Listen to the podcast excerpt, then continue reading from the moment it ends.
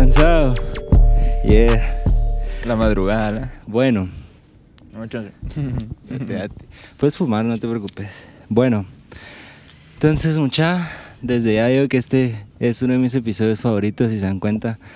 Andamos en un lugar muy diferente al patio de mi casa.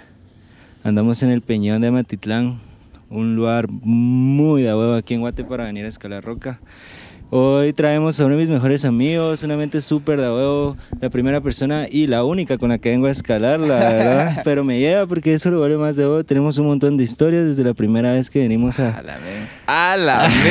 Eso sí hay que contarlo, Bro, güey. Sí, pero después, porque primero hay que transmitir que el deporte es seguro. Sí, sí, no, definitivamente. Después las historias duras, pero antes de presentarlo, solo les quiero dar, recordarse que tenemos nuevo episodio todos los jueves a las 7. Tenemos clips en Instagram, en TikTok, nos pueden escuchar en Spotify, en YouTube, en Apple Podcast, donde Yeah. quieran, Google Podcast. Shout out a Lasgo Studio, por si quieren videos, contenidos, sitios web. I got you en el estudio creativo. Antigua Boreal también, uno de los meros, meros, meros, meros, meros, el mejor deep dish de Guatemala. Y shout out a Tower House también una inmobiliaria, por si quieren venta, compra apartamentos. Ya saben que I got Yeah. you. Entonces, hoy sí vamos a empezar.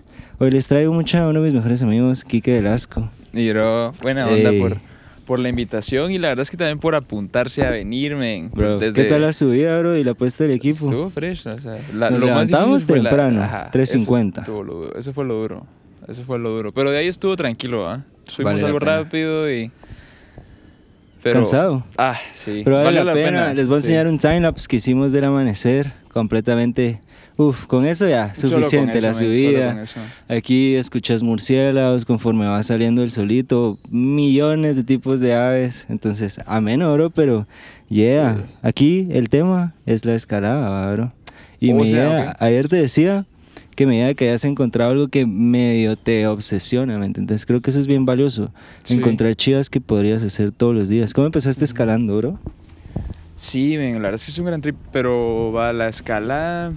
Fíjate que como que va desde, desde el Huiro, mi papá me llevaba a los volcanes, ujú. clásico, así como que íbamos a la Cate, al Pacaya, íbamos al Pacaya todos los fines de Sí, semana. vos subías vamos. un montón de volcanes, bro. Ajá, pero yo te digo antes todavía. Ah, cuando ok, estaba ok. así, bien, bien patojito. Y después, va, empecé a hacer un poco más de volcán ya, ya, en, ya saliendo del colegio. Ujú.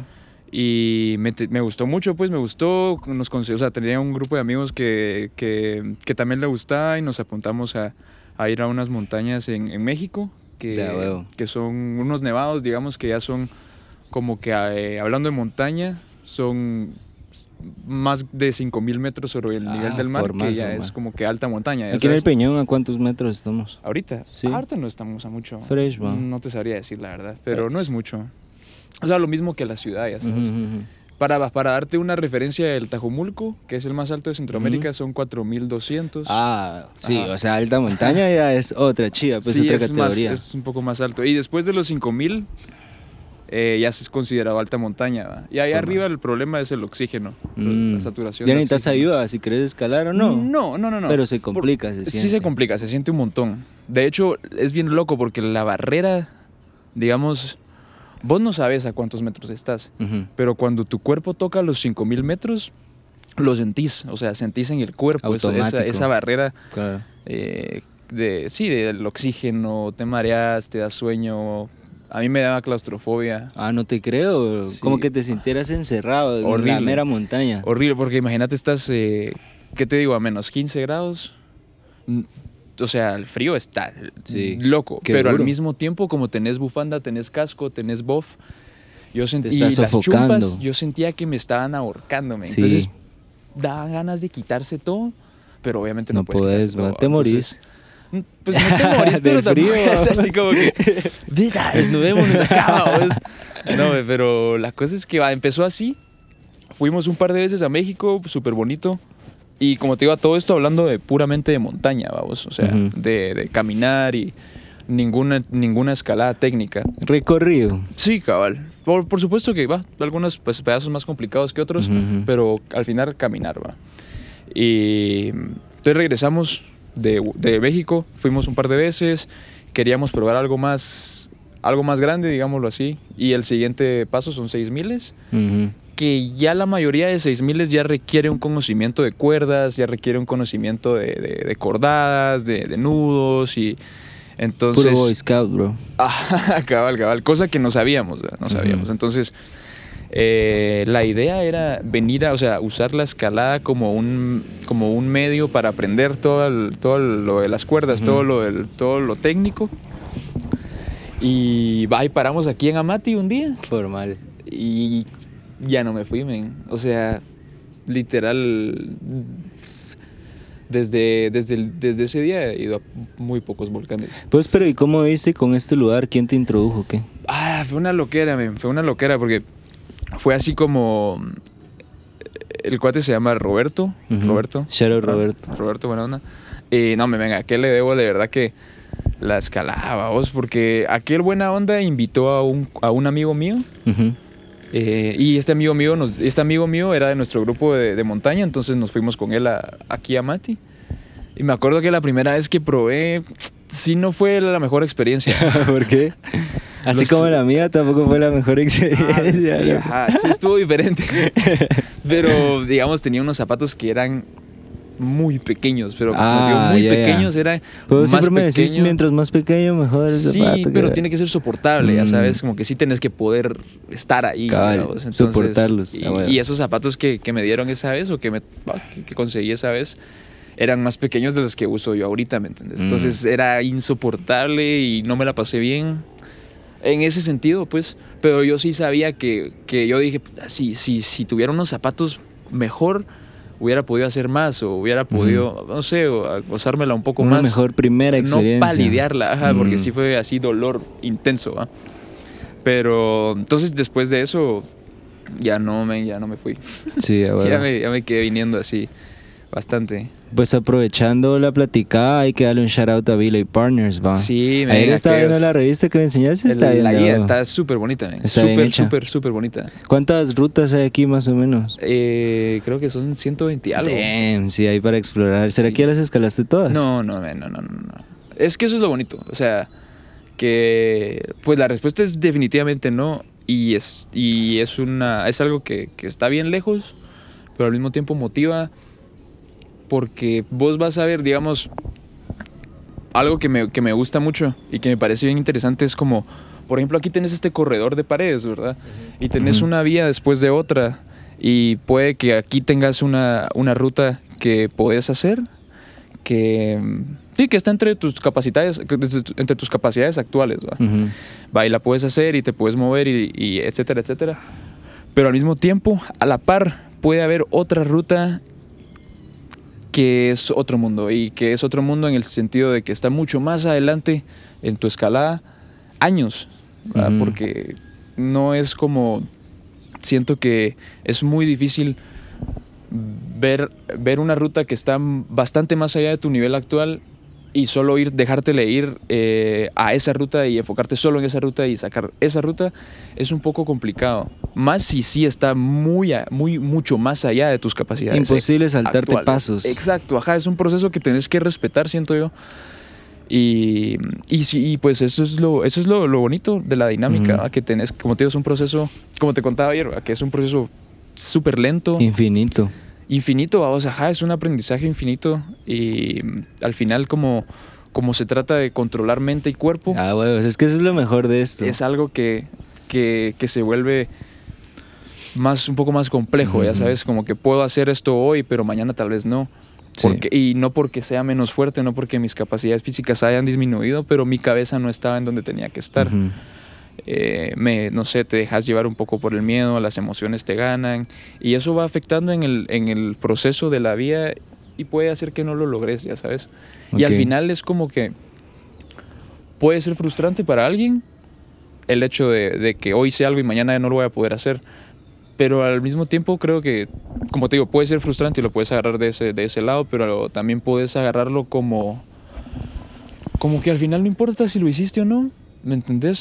Al final estás ahí parado ese día y te toca pasar lo mismo y tenés que estar en el mismo punto mentalmente, tenés que poner la misma atención a los detalles, tenés que hacer los mismos movimientos con la misma precisión, ¿me explico? Ujú. Tienen que al encajar muchas tenés que, ajá, ajá, tenés que volver a hacer todo eso. Entonces, Y, y como te digo, te vas a topar con vías que son tan complejas en términos de, de- de movimiento y de secuencias que están años adelante, ¿me entiendes? Años, Sí. o sea, hay vías aquí que yo las miro y digo, algún día, ¿me entiendes? Claro. No, no me ganan las ansias porque sé que por ahí va la cosa ahí que, y que siempre y cuando no se deje escalar, pues debería de haber un progreso. Pero, pero si lo ves y decís, falta mucho, ¿va? Sí. Y te motiva, porque está ahí a la par tuya. Y pasas ahí todos Eso los días. Pues mira, desde la primera vez que vine hasta la fecha de hoy, sí me ha cambiado mucho la perspectiva. Viéndolo desde afuera, yo decía, fijo, eso se trata de ser fuerte, ¿va? Y es todo lo contrario, es como lo que hablábamos, o sea, sí es parte del esquema, ¿va? pero es todo lo contrario, que primero va tu mente, después te sigue el cuerpo y después como que te sigue tu existencia, incluso porque es como un juego bien mental, es de jugar y utilizar bien tu energía en ciertos movimientos y mm, todo el movimiento que haces, subir la mano, subir el pie, es algo calculado a vos. Sí, cabal es como, como hablábamos ayer, es como, cabal, como que mente, cuerpo, pero no puedes controlar tu cuerpo si no controlas tu mente. Sí, hay pasos, o sea, O sea- el orden de los productos sí, sí altera el resultado aquí, ¿me entendés? Sí, realmente es que no puedes, ajá, como que tenés que tener tu mente despejada en ese momento. ¡Uy! ¿Quién es? ¡Ay! ¿Qué onda? ¡Bro! Ah, con cuidado ahí, unos homies, La escaladora. Pero, ah, no, pero está, te está diciendo que lo del... La mente primero. Ajá, que, que es un proceso que tenés que respetar, siento yo, porque no puedes controlar tu cuerpo si no controlas tu mente. Porque para poder controlar tu cuerpo tenés que ser consciente de tu cuerpo. Y eso no lo vas a lograr si no estás tranquilo, ya sabes. Y yo creo que ese es el reto y la dinámica que, mm, que se repiten todas las escaladas. Aunque lo hayas hecho ya 10.000 veces, aunque sea algo eh, fácil, vamos, porque Sí. no creo que haya cosas fáciles, pero que para vos es eh, accesible, vamos. Eh, incluso en esos, en esos momentos tenés que ser consciente ¿va? y controlas tu cabeza porque es algo que ya has hecho, porque es algo que Ujú. está de- más, mucho más dentro de tus capacidades y eso hace que sea más fácil controlar tu cabeza. Col. ¿va? Pero cuando se va poniendo difícil la cosa, te vas estresando, te vas estresando, te vas estresando y eso tiene repercusiones físicas también, ¿verdad? Porque te decía la vez pasada que no es lo mismo, no es lo mismo agarrar un encendedor o algo así, como que aquí no estoy aplicando mayor presión, vamos. Pero digamos aquí sí, aquí estoy apachándolo con fuerza y esto me está gastando Ya, energía. Sí, gastando la energía. Energía que no necesito, ya sabes, porque para agarrar el encendedor realmente no necesito mm, fuerza, ya Sí. sabes. Entonces, pero ser consciente de eso en situaciones en donde la consecuencia es una caída larga. ¿va? o, o tenés una exposición gran de... vuelo, ¿va? eh, Ajá, ajá, un gran vuelo, o tenés una exposición de, no sé, a vos 40, 100 metros, Sí. cambia la cabeza, te juega y como dices, es, es un como juegos del miedo. Es que es un juego bien mental y cabal estamos hablando de lo del miedo, que al final el miedo está en la percepción hasta cierto Mm. punto. La primera vez que no conoces algo, la incertidumbre es lo Es- que te provoca el miedo. sí. Mientras más te expones a eso, como que te vas familiarizando, te sentís más cómodo, el miedo disminuye, que eso es una gran parte de esto, pues, Es que hasta cierto punto parte, sí. es un deporte seguro, así tenés que saber los tecnicismos como todo, pero es un deporte seguro. Todo el equipo está hecho para aguantar tu peso y miles más, ¿me entendés? Sí. O sea, Realmente sí, te digo ¿Sí? que la escala, la escalada bien hecha, a vos, bien practicada y mm, sí, va, o sea, con- respetando, las- técnica, los- claro. respetando sus reglas, Ujú. la escalada es, eh, es más segura que manejar, ¿me entiendes? Es más segura que manejar de mi casa para acá, es más seguro escalar que venir, ¿me entiendes? Sí, sí, sí. O sea, hay, hay menos variables que no puedes controlar. En la escalada vos sabes, y si tenés todo hecho correctamente, todas esas variables ya están contempladas. Seguras, sabes, ¿no? Y está hecho para que no pueda fallar. Entonces, Ujú. porque al final, pues en nuestra vida, ahí no, no estamos aquí como, como con la gana de, de ponernos a nosotros en riesgo. Al revés, creo que algo súper valioso de la escalada es esa capacidad que te da de ponerte en situaciones de estrés súper intensas sin ninguna consecuencia riesgo real. bien mínimo. Ajá, exacto. Entonces, te vas a meter en- a un lugar en el que estás vos contra tus miedos, pero todo lo demás es paja, ¿me entendés? Mm, sí, o sea, yeah. no hay una excusa, o sea, porque si te caes no te vas a matar, no te vas a golpear, porque literal todo el equipo está hecho para que te caigas, ¿me entendés? Ujú. Pero es fácil decirlo, controlar esa, esa cabeza, controlar el aceptar, vos, el hecho de que no va a haber una consecuencia o como desprenderte de, esa, de ese instinto. Es natural. Ese es el reto, ajá. Y, y lo bonito es eso, poder hacerlo, poder exponerte a ese, a ese nivel de estrés, eh, a ese nivel, sí, vamos, de estrés, de reto, sin ninguna consecuencia Ujú. real, va. No me voy a golpear, no me voy a matar, no, o sea, es seguro estar aquí, Es seguro. pero sin embargo, me estoy cagando el miedo Sí. y no puedo hacer nada, vamos. Fijo, fijo, fijo. Pues aprovechando, va un shameless plug ahí. Si ustedes quieren aprender a escalar o algo por el estilo, ahí está Lost and Found, va Lost and Found Sí, en cabal, ahí Instagram. está. Eh, es, es Kike y otros homies. Eh, ahí andan enseñando qué es escalar, les prestan equipo y todo. O sea, háblenles, va. Y sí, ahí Ven, es un deporte que después. te abre mucho la cabeza y hasta cierto punto, qué bonito hacer un deporte que está dentro de la naturaleza. Eso es otra Sí. ventaja. Son cosas a las que no te expones tan seguido. ¿Cuántas, cuántas clases de pájaros no hemos visto hoy? Murciélagos, insectos vimos en el camino. eh, de todo, ¿va? hay hasta halconcitos y todo. Fauna que no miras normalmente. ¿va? Sí, no, men, o sea, los lugares a los que te lleva la escalada al final son bien mágicos y no, no hay, no hay como estar en, en la, en la naturaleza. O sea, realmente no, no hay como estar en la naturaleza y como que cada vez te puedes encontrar con cosas y detalles y, y no sé, o cositas que al final son vida y son fascinantes, ya sabes Sí, claro. como que vale la pena observarlas, vale la pena tomarles, tomarte el tiempo de pensar en ellas, ¿sabes? así como, como esas plantas que estábamos hablando que, que, que vuela la, la Mm, raíz. sí, que una gran decís, evolución solo para "Qué- que- Qué loco, pues. Sí, es este árbol, por cierto, mucho, por Sí, si lo ven en las cámaras. A la mira ese Mire, esa, ven, aquí está como para mira venir con viniculares. ¿Ya los vio? Sí, fijo, son Qué novios. bonitos están esos cerotes. Vos esos colores que miras en la naturaleza. tss, Vos esos different nunca shit, los bro. había visto, fíjate. Qué Vos ahí bonitos estábamos están. la vez pasada, ¿no? ¿Dónde anda aquel? Sí, cabal. Justo ahí está. Vos que Easy la subió, la subió como en cinco minutos. A la muchacha quisiera Vos- que vieran esos pajaritos, qué, putas. bonitos están esos brothers, men. Colores. Ah, cabal. Bueno, Vos, a mí me... Ven, es que de eso se trata de venir aquí, o sea... sí, cabal. Distraer cabal. la mente en un buen sentido, pues ver la naturaleza no es desperdicio de tiempo. De ser curiosos, cabal. Hasta cierto punto creo que eso es lo que más me disfruto de esta chiva, es que sí te rompe paradigmas de muchas cosas. Está como eso del miedo, de que la mente va antes del cuerpo. Y lo que me gusta también es que incluso aquí aprendes que el tiempo hasta puede ser subjetivo, ¿me entendés? Un segundo cayendo de esta manera no es lo mismo que pasar un segundo viendo Instagram, ¿me entendés? No, no, no. Ese segundo que vos caes se alarga como no tenés idea, men. Y se siente bien de huevo y vos lo mirás en, en el footage del dron y solo, ¡pup! así como caíste un, Un par de metros, bro, así ni verga, pues.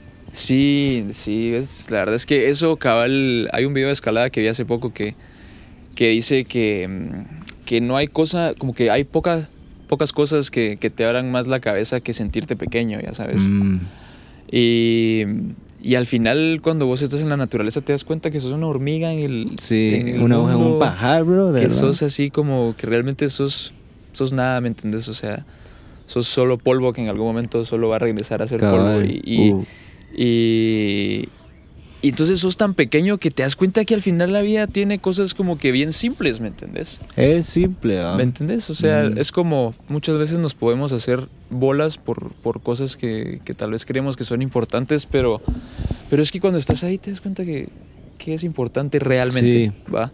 Sí. Y si soy un pedazo de tierra eh, que va a desaparecer en, en- en nada, ¿me entiendes? Sí. Que al final, que son 80 años para, Para el mundo, la para la historia, la para, tierra, ¿me ¿va? entendés? Entonces, puta, solo seamos felices y ya. Sí, no, sin pajas. Y, y ya. y sí dijiste algo bien clave que yo creo que cuando me empecé a disfrutar más como mi existencia o mi vida fue cuando me di cuenta la escala de, del espacio, ¿me entendés? Ujú. Tanto como el tiempo, porque por ejemplo está esta del calendario cósmico, que intentan englobar toda la existencia del universo desde el Big Bang hasta hoy, digamos, Ajá. y lo meten a una escala diferente al calendario que nosotros usamos de enero a diciembre y de 1 al 31 todos Ok. los meses. ¿va?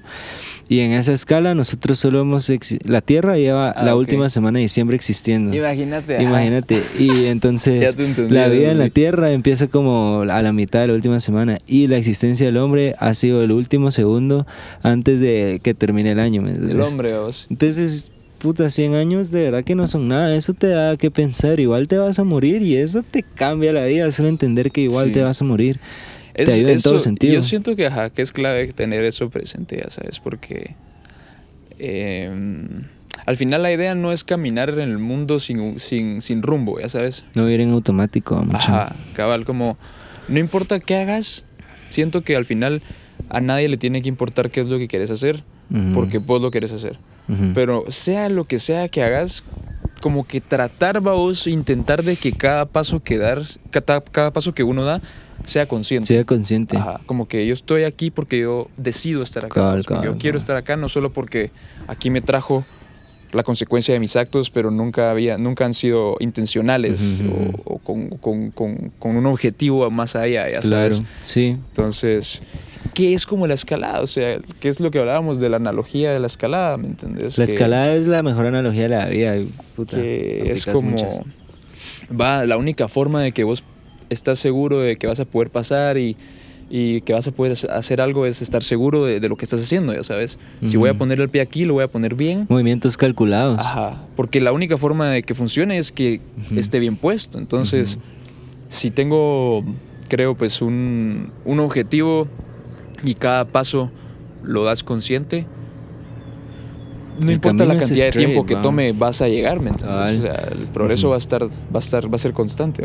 Eso es lo, lo cuando te quedas con ese, esa mentalidad de que te tiene que funcionar tu plan A, puro tú, ¿me entendés? Porque si, si juzgas que tu plan A falló en cinco años, tal vez no lo logres, pero si tu plan A dura el resto de tu vida, de seguro lo vas a alcanzar. Es como lo que hablábamos ayer, que la idea es ser masterful de las cosas, Ujú. como poder dominarlas, Ujú. sacar maestría en todo lo que haces en la escalada, así como perfeccionar ciertos crafts. Sí. Eso es la jugada.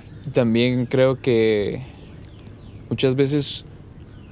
Y está en el libro que, que, te, que estábamos platicando. Dale un shout out al libro, muchachos. Es un el libro, muy buen libro. La verdad es sobre escalada, pero es filosofía todo lo sí, que dice. o sea, realmente es, es como aplicado a la escalada, pero son cosas que sirven todos los días, pues, y... Ujú. Pero habla de que... ah, me lleva... Se, se me olvidó. No te preocupes, aprovechemos esta pausa porque ya grabado 20 minutos, entonces voy a ir a ver eso y como está saliendo el sol, quiero ver cómo está saliendo la toma. Eso le iba a decir porque aquí cabal está fallando en el mero hocico, ¿ah? aquí se ve tonto, Sí, es que esa, esa está bien, pero... Pero, Dom.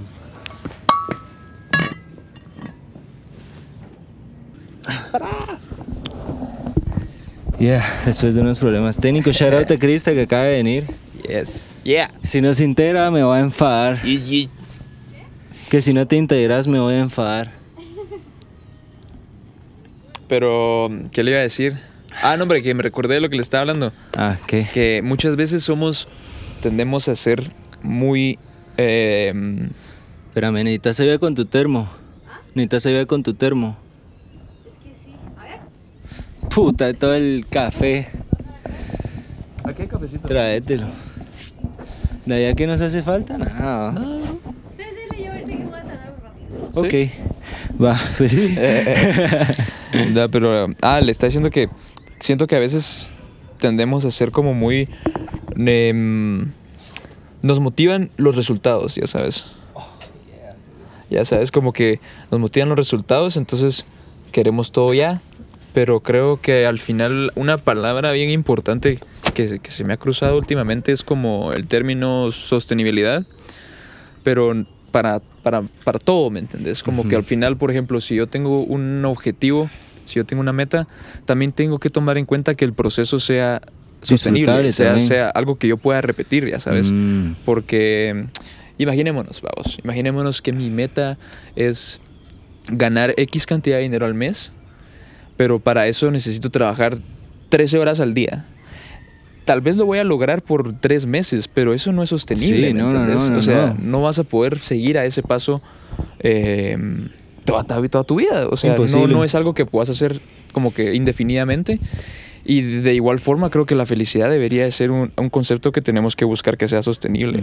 Ya que, Sí. que, que el proceso te haga feliz, ya sabes. Me.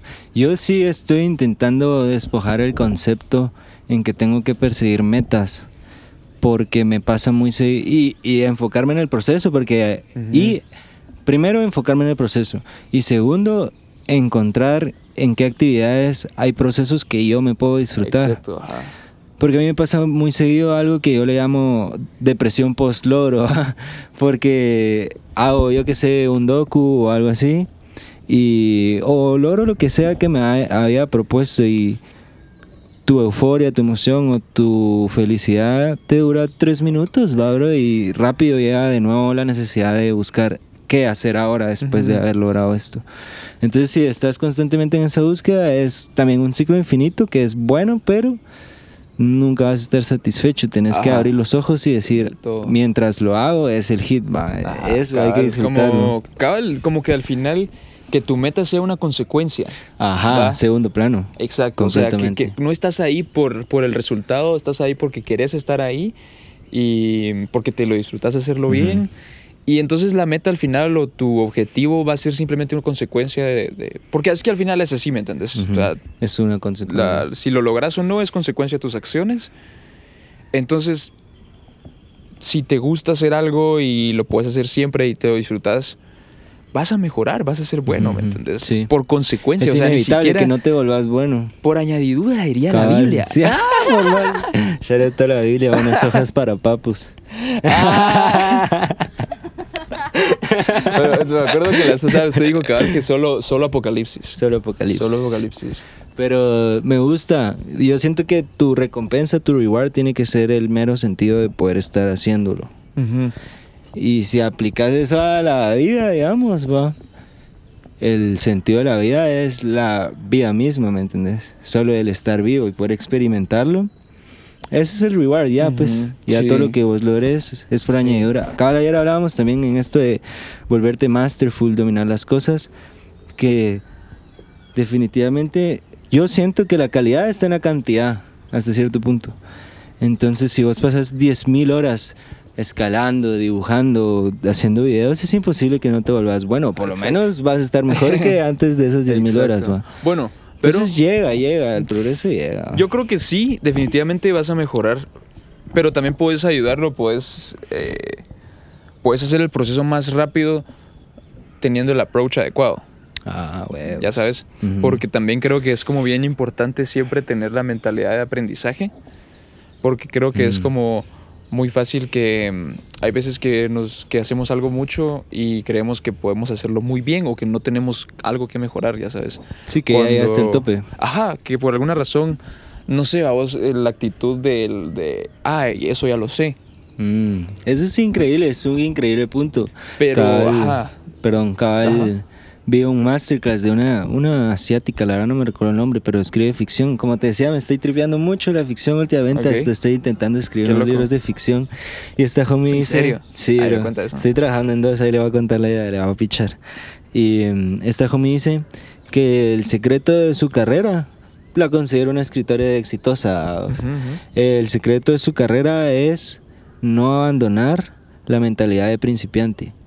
Porque hasta cierto punto, cuando vos ya conoces las posibilidades o las reglas de una cosa, cuando vos conoces las reglas de una cosa, las posibilidades son un poco más pequeñas. Cuando vos no conoces las reglas, tu mente es un poco más abierta a opciones porque exacto. no sabes qué sí vale y qué no vale.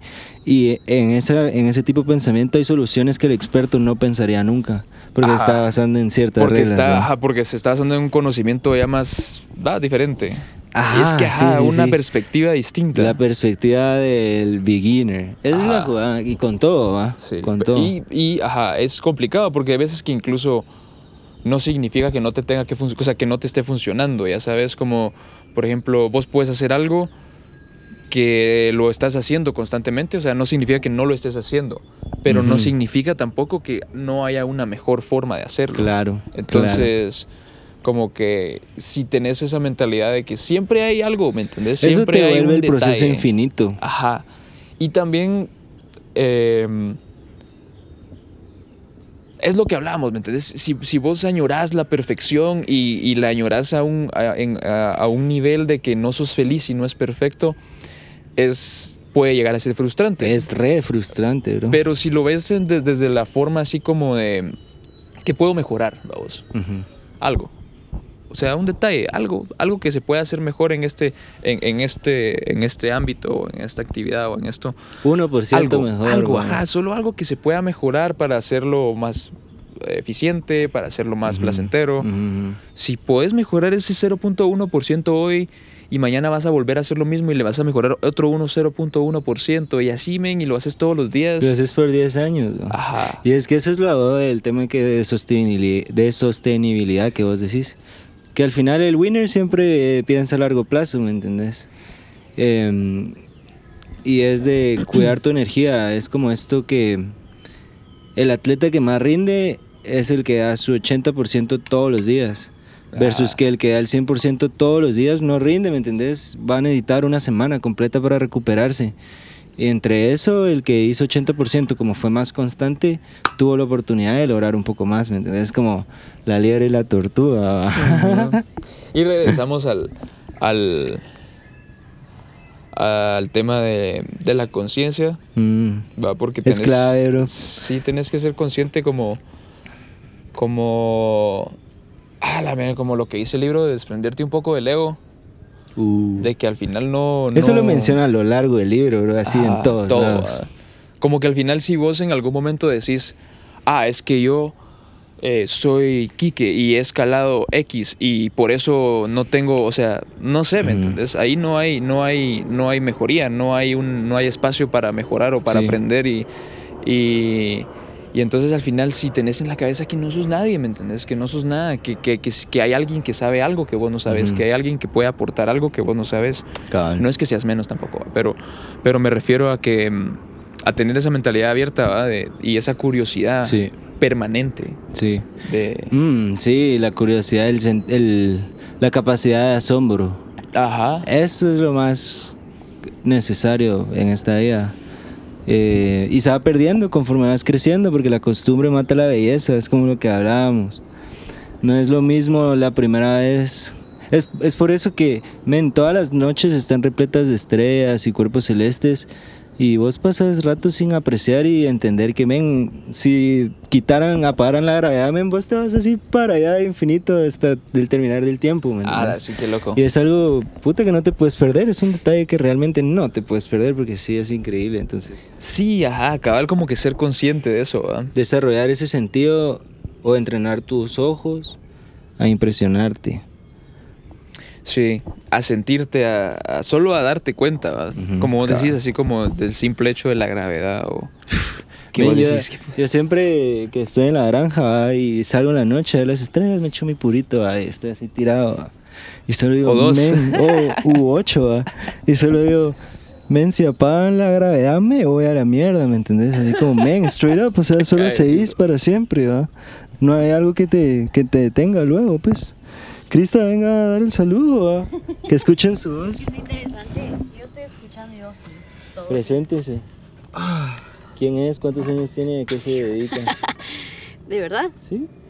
Soy Crista, Ajá, tengo 24 años ajá. y soy creadora de contenido. Y es novia de Kike, entonces, hijos de Ah, puta, va. ningún comentario pura verga, por favor. si no se la vayan acá a saquear en los comments, ¿no? ah sí va No, no, no, no, no, no. Ah. Yeah. Eh, ¿Te querés sentar aquí vos? No, Porque esa cámara se apagó, entonces voy a ir a chequearla. ah, Yeah, vamos a ir a cráneo con el chiri por si se quieren unir. Ah está Simón, aquí grabamos todo, bro. Uno nunca sabe cuándo puede ser una filosofía, hay que obtenerla. Crista, Crista, ¿qué te gusta de escalar? bueno. Mira, mejor si le hablas así directo enfrente, ¿me entiendes? Ah, yo. Es la mejor forma. Solo. ¿Qué me gusta escalar? Ujú. ¿Qué has descubierto escalando?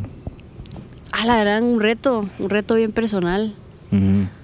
Siempre que, bueno, o sea, ahorita ya no, ya no es tanto como, no lo hacía tanto como antes, pero cada vez que veníamos con aquel era un reto subirse y caerse, pero creo que al final el, el premio, por lo menos para mí, era cuando ya estaba arriba y decir, si puedo hacer esto, puedo hacer muchas cosas. Eso es bien loco. Eso está súper clave. Fíjate Sí. que sí. Compártanse, compártele ahí el micrófono. Sí, sí que el escalar te da esas, te da una sensación de, ¿Qué de, podés? de capacidad, ajá, ajá, porque al final muchas cosas de las que haces al escalar en algún momento las sentiste imposibles. Ya sabes, como que por ejemplo hoy probaste esta ruta y vos decís, ¿qué putas? Es que, o sea, esto, es, no, esto no se No puede, pues, o sea, esto está muy duro, o esto está muy, no sé, ¿va? Y vas y probás y probás con el tiempo, o no sé, vas encontrando detalles, ¿va? Y te vas dando cuenta de que sí, va, sí se Ujú. puede. Y, y eventualmente te miras en unas posiciones así, pues, raras, ¿va? Locas, incómodas, eh, exigentes, pero ahí vas y vas y luego como que vas pudiendo, entonces al final esa, el, como que el hecho de que algo que en algún momento para vos fue imposible en tu cabeza, que lo logres hacer, te llena de, de ese, ¿cómo se llama? Sense of achievement, vamos, que es adictivo, pues, o sea, Sí, al final eso es lo que, lo que, lo que buscamos eh, en todos los ámbitos, ya sabes, Claro. aprobación y no sé, al final no es como que tan tripero eso, pero, Sí, accomplishments, va a pero perseguir sí metas. ¿no? necesitas, eh, ajá, por lo menos con vos mismo necesitas estar feliz, ¿me entiendes? De que sos capaz y, y eso es algo que te da la escalada que es bien loco. Mira, a mí eso me gusta de los deportes de, de uno, ¿me entendés? Escalar, surf, skate, que todo es vos versus vos, y porque así es la vida, entonces es una buena analogía. Entonces, y la comunidad es de huevo, porque realmente aquí solo estás compitiendo con que la vez pasada no pudiste hacer un movimiento y ahorita sí lo vas a sacar, va. Ajá, O o, lo la que vez pasada sea. sí o, la, o la vez pasada sí pudiste, pero tenés que volver a hacerlo, pues, porque quieres subirte otra vez. Cabal, entonces solo es como superarte y me llega que en este tipo de deporte, los que mencioné, surf, skate y todo esto, todo el mundo se alegra que a vos te salga, o sea, no hay un sentido de competencia feo, ¿me entendés? No es así como que si aquel gana, yo no gano, ahí es así como, no importa, cabal, pues, cabal. porque Se la competencia, todos. ajá, todos se pueden ganar y al final estás compitiendo contra vos mismo y así es. No solo en la escalada, pues en todo. Igual Sí. mejorar el 1% diario si lo haces 10 años, bro, Imagínense eso. Termina siendo una bestia, ¿me entendés? Sí, y también, por ejemplo, ah, otra vez me olvidó. Estábamos hablando de achievements, Sí. de, de yo versus yo Ah, sí, ya me y la comunidad. Siempre me pasa, bro. Quisiera que hacer un final- compilation de todas las veces que digo, men, ¿qué te está diciendo? Qué pálida, ve. No, pero lo que le iba a decir es que, cabal, por ejemplo, en la escalada, cada, cada uno de nosotros es distinto, ¿me entendés? O sea, nuestras, nuestras proporciones son distintas, nuestro peso es distinto, nuestra fuerza es distinta, nuestra, nuestro alcance es distinto, Nuestras soluciones son nuestras distintas. soluciones, la manera en la que pensamos. Entonces, en la escalada creo que incluso es un poco ineficiente compararte con alguien más. Mm, Ya sabes. Porque al final. vida. Ajá, y es exactamente igual. Como que cada quien. Cada quien tiene su camino y es distinto al tuyo, ¿me entendés? No es. No tiene que ser. No todos, no todos tienen que resolver el problema igual, ya sabes. Y. Entonces es como que es bonito entender que cada quien va a hacerlo de forma distinta y al final hay veces que, por ejemplo, vos haces algo de una forma y vos sentís que es la única forma posible en tu, en no. tu cabeza eh, pequeña y, Y humilde. Y, ajá, y de la nada llegas, llega alguien más y lo hace de una forma distinta y vos te quedas así como, ¿qué onda? va? Pero, qué, pero qué bonito, o sea, al final na- no, no, no, no se tiene que hacer de cierta forma, con tal de que lo resolvas, ya sabes. A mí eso es lo que me molesta. Yo por eso siempre tengo como alegatas o como contradicciones con cómo funciona el sistema de educación, ¿me entiendes? Porque te encasilla y sí te pone bajo este pensamiento que las cosas se logran bajo un mismo patrón y es el mismo patrón para todos. Y eso no es ni un poco cercano a la realidad, no, eso no es real, pues. La forma en la que alguien se hace millonario no es la misma en la que el otro se hizo millonario. La forma en la que alguien alcanza su pic de físico no es no aplica para todos, va. Tan sencillo como que la dieta no la hacemos igual, no dormimos igual, ¿me entendés? Chidas así, o sea, es muy subjetivo todo el camino. ¡Ey, Don Chiri! Bienvenido, bienvenido al podcast, bro. Bienvenido al podcast. Véngase. Traemos un escalador internacional aquí y lo vamos a entrevistar a ver qué putas. ¿Qué tal la subida? Vos dijiste, pero ¿cómo Yo así? estaba igual. Yo pensé que también estaban en el alto. No me pasaste el agua. Sí. Con cuidado. Gracias. El agua.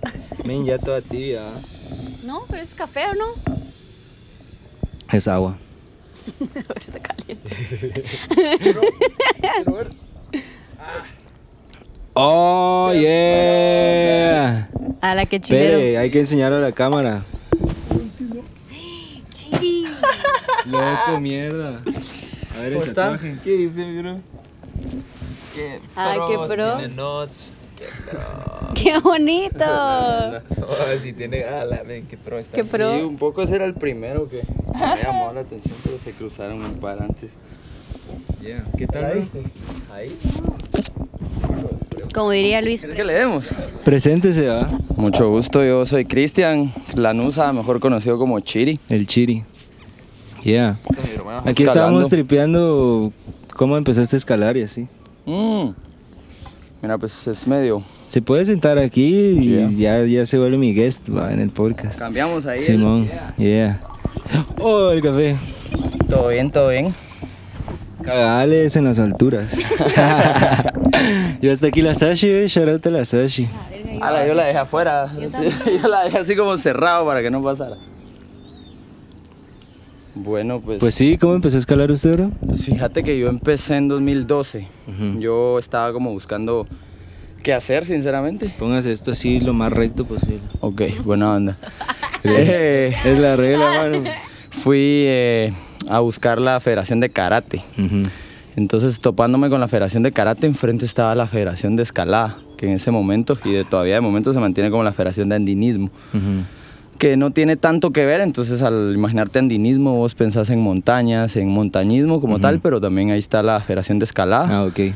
Entonces yo pregunto, eh, me dan bastante información y me invitan a escalar.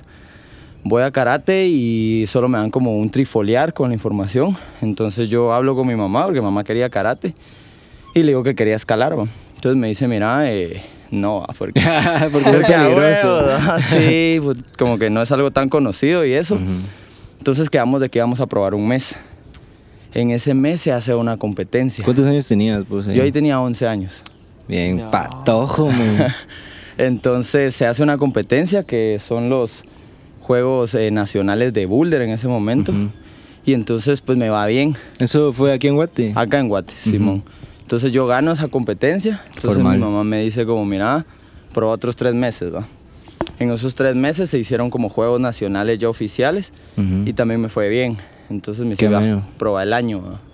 Entonces como que probé el año y en ese año, que fue en 2013, fue como que justamente eh, como que logré tener un poquito más de independencia en muchas cosas y empecé como a, a meterme full, full, full en la escalada y ya no lo dejé para, para nada, Para la verdad. para nunca más, bro. Tuvimos ahí como, ahí sí que pues hay como temporadas, ahorita por ejemplo que ahorita es este, este y el año, bueno, desde el 2020, el año pasado vieron algunas competencias, pero fueron los dos primeros años como sin competencias, por así decirlo, sin como que- Desde el 2012, bro. desde el 2012, sí, compitiendo en todos los eventos de escalada en Guate de 2012 a 2019.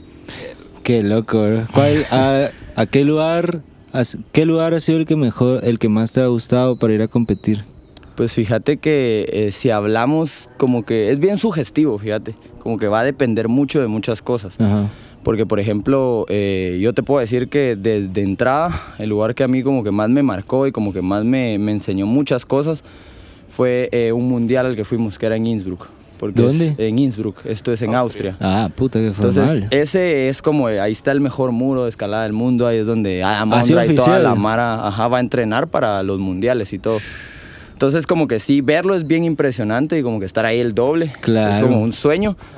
Pero al final ponerle, hablando como siendo más honestos y viendo lo que esto te puede o no te puede aportar, o por lo menos lo que a mí me aportó, pues sí fue una gran experiencia, pero en cuanto a conocimiento y habilidades y repertorio de movimientos, todo eso, creo que tuvo mucho más beneficio, por ejemplo, ponerle un viaje que tuvimos a Canadá Ah, y uno ok, que tuvimos a Chile.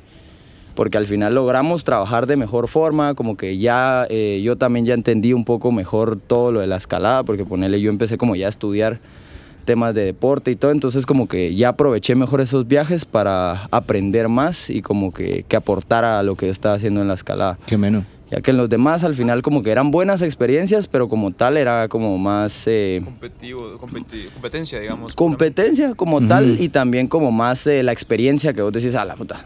No es como el mejor del, mundo, ajá, que aprender algo y como que ya aprender y crecer un poco de, de ese, de ese viaje. Qué formal, bro. ¿Qué crees que has aprendido de, de escalar que puedas aplicar así en la vida? Pues que fíjate, escalar te lo haya enseñado, digamos.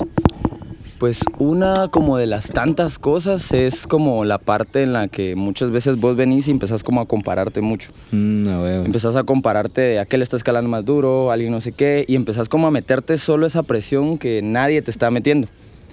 Y que al final del día pues va a depender de un montón de cosas. Yo sí creo mucho que hay buenos días en los que a vos te va a ir un poco mejor escalando y hay días en los que simplemente no van a fluir las cosas y no va a pasar. Pero yo creo que muchas veces eh, la mentalidad que uno tiene de estarse comparando con los demás viene y viene a truncar Sí. un poquito como ese, ese avance y como que te empezás a estancar. Entonces yo creo que lo que yo podría sacar positivo es que si vos venís y como que lográs eh, darte cuenta de estas cosas, lográs darte cuenta que al final pues vos estás compitiendo contra vos mismo, vos estás viniendo y estás como haciendo las cosas por vos y que al yo final... yo. Ajá, al final nada de lo que alguien te diga, de lo que alguien haga y lo que sea va a venir y va a influir cuando vos ya realmente estás en la pared. Entonces, pues es eso, básicamente. Te enseña que al final pueden haber mil cosas, pero todos los cambios, todo lo- el avance y todo al final va a depender de vos y no, no vas a poder venir y, y atribuir eso y ni echarle la culpa a nadie porque por completo por vos. sos vos y la pared nada más. Esa me llega porque la comparación sí mata la felicidad sin paja. Totalmente. Porque empezás a decir, men, yo necesito esa chiva que, que él tiene, o alguien, alguien puede hacer algo que yo no puedo hacer, va. Y no te puedes juzgar en, en ese sentido, es un, es un mal lugar donde estar parado. Cabal. Y, Y, las digamos, redes sociales te fuckdopean, Ah, men, eso, eso es es lo que pone el eso es estándar, duro. es una gran pisada. Y también, por ejemplo, te quita, yo siento que el esto, disculpa. compararte te quita experiencia, ¿me entendés? O sea, te quita ex- la experiencia, porque al no final... lo vuelve disfrutable, va. Ajá, porque imagínate veces que, o incluso tanto el compararte como, va, por ejemplo, que digamos, eh, venga yo y digo, ah, es que Chiri puede hacer esta ruta que yo no puedo hacer. Y yo me caigo antes de llegar al top, vos.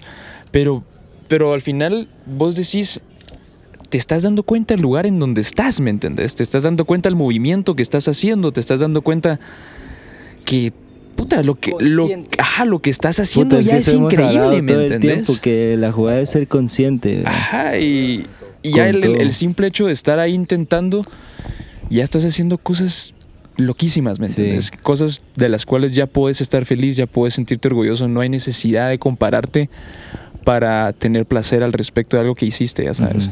A mí me llega un montón hablando de eso que la idea es intentarlo y estar ahí metido. A mí se me hace como, o aprecio un poco más, cuando la gente está intentando algo, se, se me hace más bonito eso que a que le salgan bien, a, a que le salga bien y que ya esté dominado, ¿me entendés? Como explorar nuevos terrenos. Como que ver a alguien que está intentando con, con el con corazón. huevos, va. ajá. Eso es más valioso que alguien Sí. que le sale bien desde Ajá, la que primera, alguien ¿me que, que está haciendo algo que se pasa por el culo.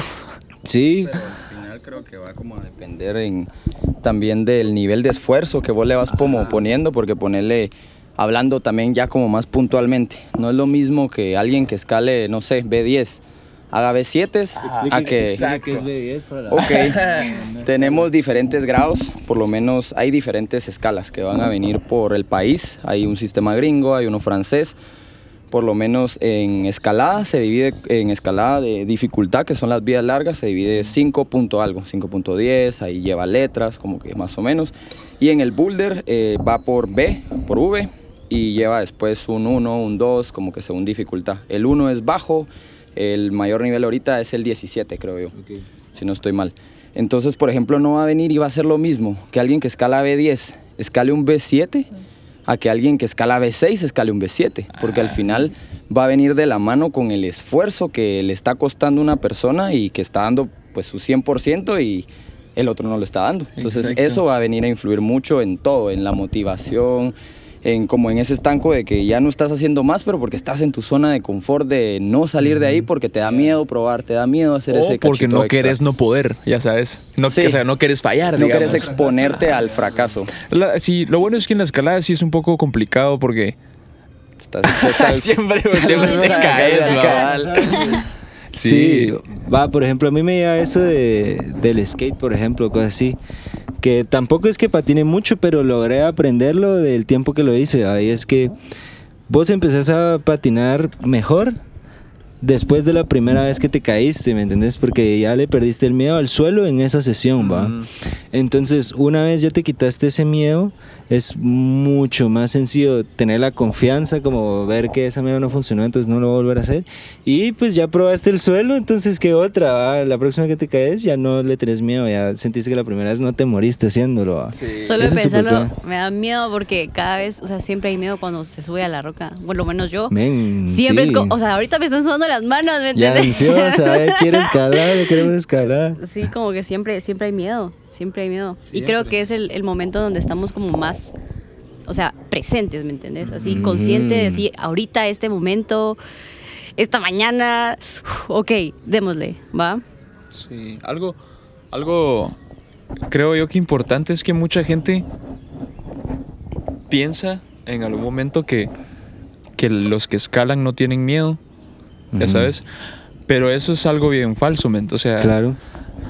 eh, el miedo, no sé, vos, Chiri, vos has escalado mucho más que yo, pero yo creo el, el miedo nunca se va. Todo el tiempo. El miedo no se va, ¿me entiendes? Solo sos capaz de, de controlarlo, tal vez de, de, de, mm, de escucharlo de una forma más objetiva, ya sabes, porque al final el miedo es parte de, de una mm, de un proceso de supervivencia, ya sabes, de un instinto de supervivencia. Entonces, pero hay veces que no hay razón por tener para tener miedo. Entonces, es como que hay veces que tenés miedo por la exposición, por la altura, por no sé, por el- lo largo del vuelo, pero al mismo tiempo hay que ser un poco capaz de evaluar y de decir el hecho de que, ok, no hay razón de tener miedo porque esto lo puedo hacer, ¿va? Esto está dentro de mis capacidades, vamos. Y si no, vamos. Y es que eso es lo que pasa, que muchas veces ponerle el miedo viene como, es completamente un factor mental, entonces no importa a veces si vos tenés o no tenés las capacidades físicas para hacer algo, sino que es la presión que vos te vas poniendo de,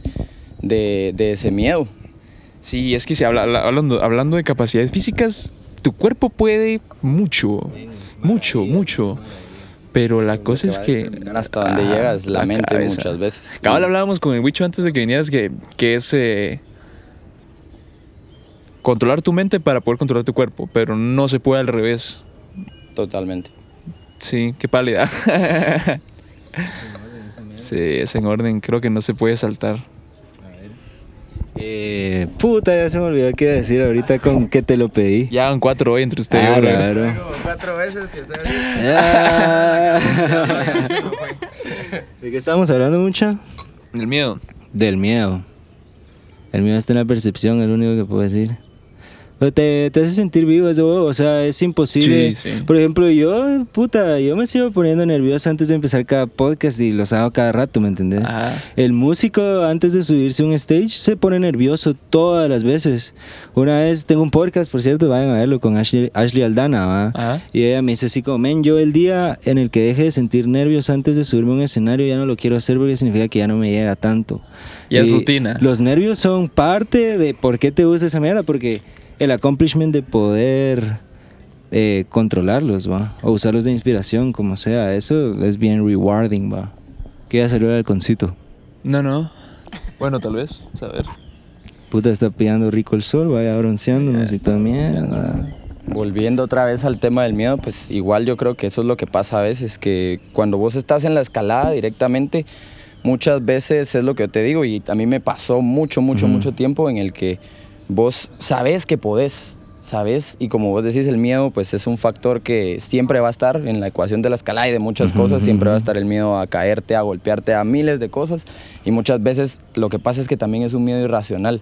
Mm, Es un miedo a que no tiene motivo y como te digo, siempre va a estar presente, pero yo creo que lo que hay que aprender es más que nada a, a vos ir controlando ese miedo, vos como ir diciendo hasta dónde y no que ese miedo venga y te consuma, porque ponerle en la escalada va a pasar que si me da miedo y yo lo controlo, voy a buscar opciones y voy a buscar soluciones, sí, voy a buscar pasos, voy a buscar miles de, de cosas que puedo hacer, pero si yo vengo y dejo que el miedo ya me controle, lo único que voy a hacer es me voy a tensar y voy a estar, ¿qué hago? ¿Qué hago? ¿Qué hago? ¿Qué hago? Y al final me voy a caer, que es lo que yo quería evitar, pues.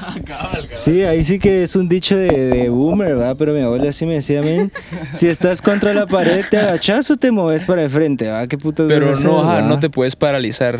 Sí, puta, Bueno, Loki hasta es como inteligencia emocional y al final yo siempre he escuchado esa corriente que menciona que la debilidad del humano es las emociones cuando no las puedes controlar. Es que podemos ser. O Porque sea, te vuelve irracional, es- ahí es cuando, yo que sé, es matas a alguien, ¿me súper, ajá, e importante creo yo ser la inteligencia emocional, eh, controlar nuestros sentimientos, vamos, porque al final no- n- lo que sentimos no es verdad, o sea, no siempre, no siempre. No, sí, o sea, cabal, siento cabal. que vale la pena pasar, pasar lo que sentimos por un filtro de, de- de razonamiento, por- ¿me entendés? O sea, porque Ujú. al final, imagínate, te puedes topar con alguien, voy caminando, me topo con Chiri y me, me bota mi vaso.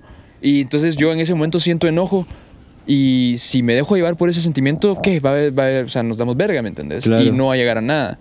Pero si yo paso el filtro y digo, "Ah, tal vez no se dio cuenta, ¿verdad? ¿Qué putas? Sí, ¿Qué pasó? huevos. ¿Está bien? ¿Va? ¿Todo bien? ¿Va? ¿Fresh?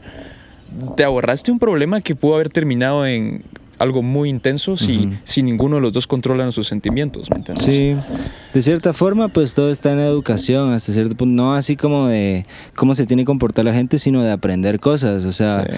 Mientras, ajá, incluso mientras más conoces un ámbito, más seguridad, disminuís el miedo, porque miedo sinónimo de incertidumbre, siento yo. Ah, eso te iba a así súper loco, que al final a nosotros nos, nos da miedo lo que no conocemos, siempre. Siempre y cuando haya incertidumbre va a haber ese sentimiento de, de que no sé qué va a pasar, va. Y eso va, mucha gente lo- la puede estresar más que a otra, pero, pero creo que es importante quitarnos ese miedo a la incertidumbre porque al final, ¿qué puede pasar? ¿Me entiendes? O sea, Sí. la consecuencia obviamente depende de Igual qué te vas a estamos morir, hablando. Pero, ah, o sea, la vez pasada me acuerdo que estábamos con, con el Peter y Rafita en Huehue. Y, y estábamos buscando la laguna, la laguna seca, la laguna de Ordóñez. Ujú. Pero estábamos metidos en los cuchumatanes, ¿me entendés? O sea, no teníamos una idea clara de dónde era la laguna de Ordóñez, solo sabíamos que estaba en la montaña. ahí, por ahí. Ven, le preguntamos a 10 personas y las 10 personas nos dijeron que si no íbamos con guía, que mejor no fuéramos. Ahora, ¿por qué? Porque está metido en el culo, Ah, así está sí. bien así metido en lugares donde pues tenés que medio conocer, ¿verdad? Me diga, nosotros nos peló, ¿me entendés? Fue así como que nos decía eso y solo denos una idea para allá, va, vamos para allá, ¿me entendés? Y pasamos como una hora adivinando cruces.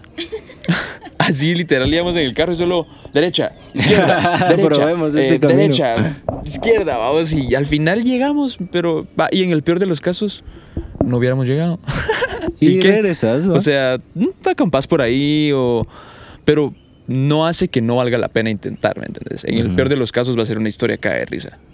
sí, definitivamente. Va. ¿Vos, Chiri, vos has tenido malas experiencias escalando, bro? Pues yo creo que depende, sí, fijo, sí, pues, pero Sí. ya hasta están como, podría, podría estar hasta clasificadas, vamos, como qué tipo de mala experiencia, porque al final hay de todo, ¿me entendés? al- Hay, ¿en qué tipo de mala experiencia decís? Tal vez caídas, ¿no? Puta, tal vez, va. O golpes, ¿te has quebrado algo? pues fíjate que nunca me, nunca me he quebrado nada como tal escalando, pero sí me he lesionado un montón de veces. Fíjate, sí, pero un montón, ponerle por caídas. Una vez antes, que esa como que es bastante importante, por como que al final el valor que agregó a algunas cosas en un centroamericano que nosotros teníamos. era, era un evento que estaba haciendo eh, el Comité Olímpico, era, se llamaba Festival Deportivo Internacional. Pues como centroamericano, porque vino Centroamérica, invitaron a Colombia, creo que un par de países, un país más. Y esa vez eh, nosotros pues teníamos el problema en ese momento que eh, no, yo no lograba hacer como al final match con el entrenador que teníamos de selección. Yo en ese momento, que fue como en 2017, yo ya había como tomado eh, las riendas, por así decirlo, del entreno que yo estaba haciendo, porque yo ya había empezado como a estudiar cosas que tenían que ver con entrenamiento, entonces a Pero partir que- de ese año yo me hice cargo como del entrenamiento que yo estaba haciendo. Como que le caías mal al coach por bueno o como. Pues fíjate que no Por tanto celoso. como eso, sino que al final eh, yo eh, no, me, no me entendía muy bien con el formato de entrenamiento que él tenía. Él iba con un formato muy rústico, por Ah, así ok. decirlo, un formato que había funcionado, pues, no sé, en los noventas, pero que ahorita pues, yo lo encontraba muy obsoleto porque al final a mí no me interesaba pues, estar fuerte, a mí me interesaba escalar más. O sea, tú creaste tu propio modelo, pues. Pues al final sí, yo empecé a entrenar solo en 2016 y de 2016 a, hasta 2019, 18, que tuve una intervención con un entrenador que pues vino a Guatemala, que era de Chile, y con él estuvimos trabajando un montón de tiempo, todavía sigo a veces trabajando con él. Ahí fue que ya como que dejé yo de entrenar, pero precisamente para esa competencia en ese momento era el, el tema, que yo como que yo me ausentaba mucho a veces de algunos entrenos por el simple hecho de que yo no quería como llegar tan cargado a un evento. Entonces pasa que eh, un día, eh, la competencia empezaba un día sábado, creo yo, y nosotros estábamos desde el día lunes entrenando en Santa Rosa, que era el departamento donde estaba la selección. Y viene el entrenador un día antes, como un, no, fue, no fue un día antes, sino que fue dos días antes, ponerle un jueves, me dice así como, bueno, tienen que hacer eh, un montón de cosas en un techo. ¿va?". Entonces yo le dije así como, pero un techo muy cargado, no sé qué. Al final como que fue lo que tuve que hacer y al momento de estar en el techo, justamente en la última pasada, a mí se me cae una, se me viene una presa Híjole. y eh, era un techo, ajá. Entonces cuando yo caigo, yo caigo como el cuerpo más o menos en una colchoneta, pero el pie, porque fue el, el pie lo tenía como bien trabado. Juqueo cuando yo caí, caí acá y lo último que cayó fue el pie. Entonces cuando viene y pega el talón, eh, instantáneamente yo no puedo mover el pie y un montón de cosas más Qué mal trip. y previamente justa, justo antes de ese evento, entonces al final eh, no lo vimos en ese momento porque sí fue como que dijimos vamos a, a muerte a la, a la Ahora, competencia a ver qué pasa y al final sí como que vendado, medio, medio inmovilizado el pie, logré competir y todo. Pero después sí nos dimos cuenta que supuestamente era como una fisura en el talón de no Ah, sé qué y no sé cuánto, que ¿Y sí si se- pasaste la competencia? Sí, fisurado, bro. Pues fíjate que sí, al final competí así. Ay, competí así como vendado de la pierna Yeah, y todo. Y like sí a nos, fucking fue, nos fue, nos fue re bien, la verdad. Fue bien alegre, sí. Pa- clasifiqué cuarto esa vez a la Ah, final. bro, y fisurado, tripense, y ese después chido. ganamos en la, en la final, fíjate, así bien, bien inesperado, fue bien alegre. Eso es lo, lo peligroso del estándar de una educación, ¿me entendés? Porque es como es... Te puedes caer en las personas hasta cierto punto por seguir ese régimen que la banda tenía que hacerlo del techo, te Y paraste pisando. ¿no? Eso es lo que pasa mucho, fíjate que específicamente acá. Que acá Aquí se da muchísimo en Guate que no es que las personas no estén capacitadas, sino que simplemente eh, no se pone un interés en que sepan lo que están haciendo. Claro. se busca como llenar a veces esos requisitos. Sí. Y no está mal porque ponerle yo, so- yo fui un atleta en escalada y después yo hice el paso a moverme a entrenamiento, entrenamiento de escalada, entrenamiento general. Pero ponele, eran muchas de las cosas que yo hago ahora sigue siendo conocimiento que yo tenía cuando entrenaba. Pero lo que pasa es que yo tuve que validar todos esos conocimientos que eran empíricos con títulos, con cursos, con más cosas para poder respaldarlo. Pero ¿qué pasa si ahora pasa mucho en la federación que se encuentran pues personas que en algún momento escalaron y que ahora solo se está haciendo el, el- como el switch a que sean entrenadores y al final entrenar y a entrenar vos y que te entrenen a entrenar vos y enseñar algo como tal cambia mucho. Sí, Entonces eso es lo que va a venir como a afectar mucho, pues no tanto a mí, porque a ponerle a nosotros no nos va a afectar en nada, sino que a largo plazo afecta en que En el alumno te en el alumno, ¿no? en un niño que después no puede hacer muchos ejercicios porque está lesionado. Sí. Ponerle que tiene limitaciones, que, que ponerle yo trabajo en un gimnasio y son cosas que ves todos los días. Ves llegar gente que parece, parece tonto, pero si te paras a ver no pueden a veces ni caminar bien, porque de Mm. pequeños no tuvieron bien esa coordinación, entonces mirás que no hacen bien algunas cosas y son cosas que ahora sinceramente podés mejorarlas, pero como tal no puedes cambiarlas, porque Sí, era algo que tenía que ser una etapa de formación. A huevos. Eso es pisado porque. mm, Va, por ejemplo, eso que vos fuiste un atleta primero y después te pusiste a enseñar. Eso te vuelve un maestro de verdad, va. Pero. Ajá. Pero y si vos te tripeas la universidad, por así decirlo, ¿cuántos empresarios de ahí? Ah, o sea, pero es que cuántos licenciados que te enseñan ahí son empresarios de verdad que han tenido una empresa y la revientan. Y, bro, son empleados y te están enseñando a emprender. Es como, bro, eso es un maestro falso, ¿me entendés? Alguien que lee un libro y te está repitiendo la información. Y tu sistema de educación está repleto de eso. ¿Cómo vas a aprender realmente? Te estás cagando en todos tus alumnos, ¿no? Qué, qué complicado, yo siento que sí está, es complicado porque tiene toda la razón, pues definitivamente. Eh, y al mismo tiempo es muy difícil, eh, como que es muy utópico querer o pensar que también vas a tener a los empresarios más grandes dando clases. Sin embargo, creo que sí se puede enseñar a pensar, ¿me entendés? O sea, empezar que esa en es la- pensa- ese en es el enseñar tema, a tener un, un, un razonamiento, Un criterio. un criterio acertado para poder tomar las decisiones y solucionar los problemas que el mercado está, está mundo, bro. que el mundo ajá, está que requiere vamos pero entonces si no te van a enseñar cómo tener una empresa por lo menos que te enseñen cómo pensar para poder desarrollar una. Y es que yo creo que ese es el tema, ponerle al final no, no se está buscando como una fórmula secreta de Exacto, hacer no esto de tal forma, porque no existe, sino que estás buscando que te den como las competencias suficientes para que vos con tu razonamiento puedas venir y con las herramientas que te dieron armar tus cosas, hacer Ajá, tus cosas. Exacto, que tengas esa capacidad de criterio y de razonamiento y de solución de problemas, ¿vamos? Porque, por ejemplo, yo tuve una clase en la U que era de innovación, Yo también la llevé. ¿sí? Ah, es, es- va. Y me acuerdo que, juntos, no? me recuerdo que te daban, es un formato de innovación y de creatividad y de crear, vamos. Y nos daban, un, nos daban un formato, Bueno, anda. un formato para crear. Entonces, yo me acuerdo que yo le dije al catedrático, así como, mira, la verdad es que me parece tripero tu formato, buena onda, pero, pero creo que está muy complicado em, esquematizar la creatividad. ¿sí? ¿Cómo vas a poder Oh, hacer, sí. o sea, cómo vas a hacer un, cómo vas a ser creativo si tienes que seguir un proceso? Totalmente. ¿Me entendés? O sea, está bien que me des una idea de cómo pensar y de cómo resolver, pero también déjame a mí resolver, ¿me entendés? Si yo tengo un formato que se adapta más a mi concepto, déjame usarlo, déjame, déjame, mm, Explotar déjame el potencial de tus ideas. ser curioso en, este- en el sentido de que ningún formato, como decís, no hay fórmula secreta, no hay un formato, no hay una segmentación que se aplique a todos.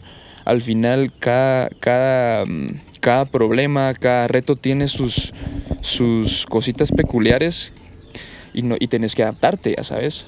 Pero no te dan esa libertad y eso es complicado, men. Eso está pisado. A Porque sí. A mí, a mí me llega porque de cierta forma... Estamos rolando los micrófonos como fueran puros. sí, bro, mira ese. Ah, no, pero entonces rolemos el micrófono y el puro. no, pero mira, de cierta forma, es. Yo creo que, que te enseñen modelos no está mal porque yo siento que No, definitivamente, cabrón. la generación de ideas sí puede seguir un patrón, va. Pero lo tenés que personalizar, como que te enseñen las bases y que te los pers- las personalizas y que te acepten eso. Pero es complicado, o sea, tenés que poner una nota, entonces de cierta forma hay un estándar que cumplir. Sí, y ahí te arruinan, ajá. va. Pero al final, digamos, cualquier cosa, cualquier formato que vos hagas, cualquier a la hora de desarrollar una idea, un proyecto, un concepto, estás persiguiendo un objetivo, ¿me entendés? Que es, digámoslo así, solucionar un problema eh, o, mm, ¿me entendés? Digamos que es solucionar un problema. Entonces, si tu, si tu objetivo es solucionar un problema, el formato lo que pretende es ayudarte a solucionar el problema. Entonces, si vos puedes adaptar el formato para que te ayude mejor y de igual forma solucionar el problema, creo que al final la nota debería estar como que establecida por tu habilidad de resolver el problema, más que por la forma en la que lo hiciste. Pero es complicado, la verdad. Es un gran trip. Y es que pasa en todo, ponerle, siendo un poquito más específicos, yo creo que él... Ya vas que van a subir, vamos. Ya les dimos la vuelta cuando suban. Y guardamos el equipo. Yo creo que al final viene también como a influir mucho en que todos somos bien diferentes. Y ponerle y eso es algo que directamente en lo que pues yo conozco y lo asocio siempre mucho a todo es el entrenamiento. Y entonces eso es una de las cosas principales que a vos te dice, que el entrenamiento tiene que ser individual y, y de forma separada con cada persona porque vos no tenés las mismas capacidades que yo tengo, vos tenés algunas eh, cosas mejores, tenés algo otras, otras oportunidades de mejora.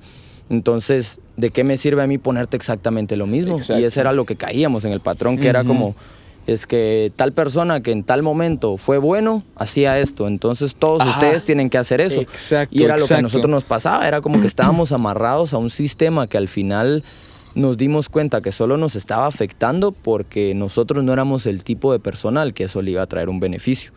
Entonces al venir y ser nosotros un poco más independientes, buscar nosotros nuestras soluciones, nuestros, eh, nuestros medios y métodos de entrenamiento, encontramos cosas más puntuales que a- por lo menos a mí me sirvieron. Y al momento que yo empecé a trabajar con personas, eh, en un momento una persona me dijo, bueno, pero mira, no estamos haciendo lo mismo que vos haces. Y yo le decía, es exactamente por eso. Por eso, ah, Porque eso no es algo que a mí me pues. funciona, pero a mí no me garantiza nada que a vos te pueda funcionar. Entonces tenemos que encontrar eh, qué cosas a vos te pueden funcionar, qué cosas no, y en base a eso trabajar, porque no Sí. te puedo imponer Y algo el- que... Y no, y también al final, de que te funciona, te funciona. O sea, peor no vas a estar porque vas a hacer ejercicio. Pero hay una forma más eficiente o una forma de llegar a tus objetivos. más más inteligente, si es que inteligente, al final ajá. ponerles era, era Eso lo que es. yo te digo, digamos, yo pasé como esos primeros años entrenando tres o cuatro horas al día, ponerle, que era un montón de tiempo, y que al final yo llegué a un punto en el que sí me sentía estancado a hacer un entrenamiento un poco más inteligente, de una hora y media, más dos horas, estratégico. en el que ponele, me cansaba menos, trabajaba mucho más y al final de cada sesión yo te podía decir aprendí algo. Siempre Exacto, era como, como, más que también puntual. abordar esas, abordar debilidades. sí. Eso es lo importante, es tu ritmo. y ser objetivo también, que ya era como que venía yo y ya podía yo decir, bueno, depende de mí nada más. Si yo quiero llegar más o quiero quedarme acá, solo depende de mí, Ah, no y estoy también atado depende a lo de- que de- quieran las demás de- personas. De, ser honesto con vos, va. O sea, decir, ok, yo no hago bien esto. Entonces me tengo que, tengo que hacerlo, pues. Tengo que entrenarlo, tengo que practicarlo. Yo no hago tan bien esto, esto me falta.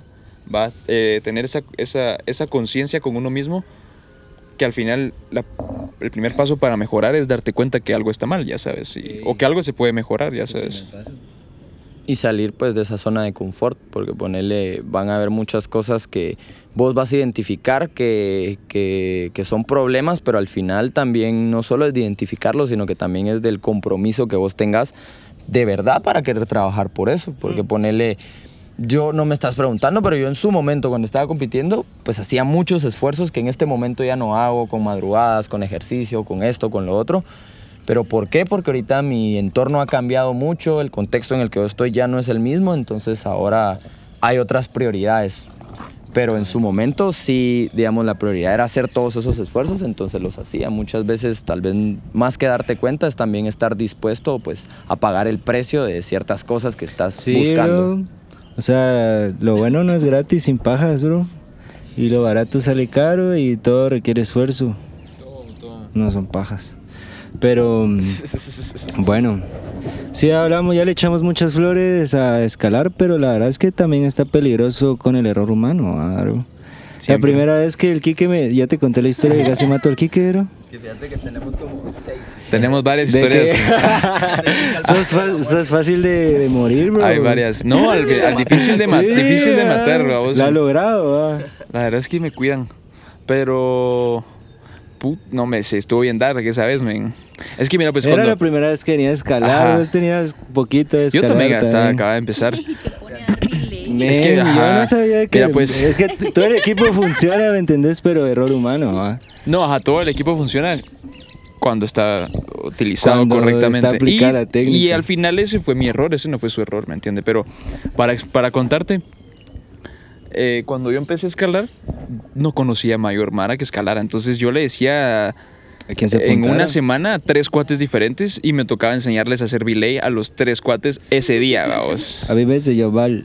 No, no le enseñé mal, pero la cosa es que, eh, entonces, literal, o sea, en una semana me tocaba enseñarle a tres brothers a hacer belay y me hacían belay, vamos. Obviamente no nos subíamos a, a chivas así como que muy, muy locas, pero igual estaba dando belay. Yo, yo, yo llevaba como, vida, ¿verdad? llevaba menos de seis meses de estar, de estar escalando, vamos. Y la cosa es que fuimos y estábamos ahí manos arriba. En manos arriba, cabrón. La hice, vamos. La hice. Aquel día me había dado como dos, tres veces en el sí, día ya estábamos ya, ya en se miraba flow, que estaba ¿verdad? más en confianza, ¿va? Y estaba arriba, limpié y venía ya para abajo. Digamos que mi culo estaba a la altura de la cabeza de Huicho. Y yo no sé Pues cómo. yo creo que estabas más alto. poquito bro. más. Pero yo siempre te dije, ah, fue poquito lo que te caíste, pero Un creo poquito que sí más. estabas más alto. Y la cosa es que yo solo volteé a ver a Huicho y le miro, le vi una sonrisa. De, así "I como got de. this shit". Ajá, así como de esta mierda ya la entendí, vamos. ¡Sa! Me abre el freno, men, y me voy directo al suelo. Así. ¡Sa! Al suelo y había una, una roca. Entonces, Centímetros, como que mis patas se quedaron trabadas en la roca y yo me fui de espaldas para atrás, cerote. Ey, me hice mierda. Bro, solo caíste y hacer la parte de tu cabeza una piedra que si caías dos centímetros en la, o sea, te morís. me hubiera dado en la mera así, aquí. Pues ese así Loki, bro, tal vez ha sido los peores días de mi vida. Porque es que te voy a explicar por qué, porque es como lo que decíamos que, men, mientras uno cae, el tiempo cambia, ¿va? Men, yo mientras te vi caer, yo sentí, yo sentí, damn, así, puta, se me ocurrieron todas las ideas. Dije, primero, ¿a dónde te llevo? En- hasta pasó un escenario que yo, dónde puta, men, ¿cómo escapo? Así que voy a hacer el cuerpo de Quique. Y vos me habías caído, bro, yo había pensado qué ¿Cómo hacer con tu escapo? cuerpo. Mírate Yo así, ¿dónde dejó ¡Qué sus llaves? mierda! oh, puta, ¿cómo? Verga, voy a tener que ir a revisarle las bolsas. Así va. ¿Qué tendrá si en la guantera, billetera, todo chiva. Pero también pensé, men, lo va a Ah, tener que cargar y lo va a tener que bajar por un camino que no conozco y vos ni hayas caído y ya tenía mil escenarios de de qué qué puta podía así iba a pasar, vos ni hayas tocado el suelo, bro. Y solo te veo y vos te me quedas viendo sorprendido y ya te regresé la misma cara así, puta, bro, estás vivo, harán. Y damn, men. Ese día después todo se fue en picada, nos llovió horrible, bro. Es cierto. Una gran no fue, la, no lluvia, fue el mejor día. Pero tampoco estuvo tan mal. Han habido peores. Ah, puta. Pero ¿y qué? Escalamos Sí, un hombre. poquito. Yeah, va. Entonces creo que vamos a cerrar el podcast. Algo que darle shout out. Ahí Lost and Found o lo que sea. La verdad es que, pues no. Ah, Si va Ah. con todos los Top Out, si ¿Vos quieren tripear. Pues en general vamos ahí con los Unfound. Vamos allá a flote, la verdad es que sí. Pues yo sí tengo un montón de ideas, de un montón de cosas que podemos estar haciendo. hombre, a sí. que le he dicho. Y pues Hay mucho yo creo con que sí, jugar, vamos, hay un a- montón con vamos a estar jugar. moviéndonos y vamos a estar pues ahí apareciendo con voces, pero yo en un montón de chivas. Porque Sí, sí, hombre. Hay un que montón de cosas que hacer. Hay mucho. Va mucha, entonces ya saben, por si quieren aprender a escalar Lost and Found, shout out, ahí también lo- los pueden encontrar en TripAdvisor. Antes de dejarlos ir, recuérdense que está Lasgo Studio por si quieren producciones, Tower House Inmobiliaria por si quieren vender, comprar propiedades y Antigua Boreal, shout out a la mejor deep dish pizza de Guatemala. Entonces, ya, buena onda por vernos, órale. Estamos. Entonces le vamos a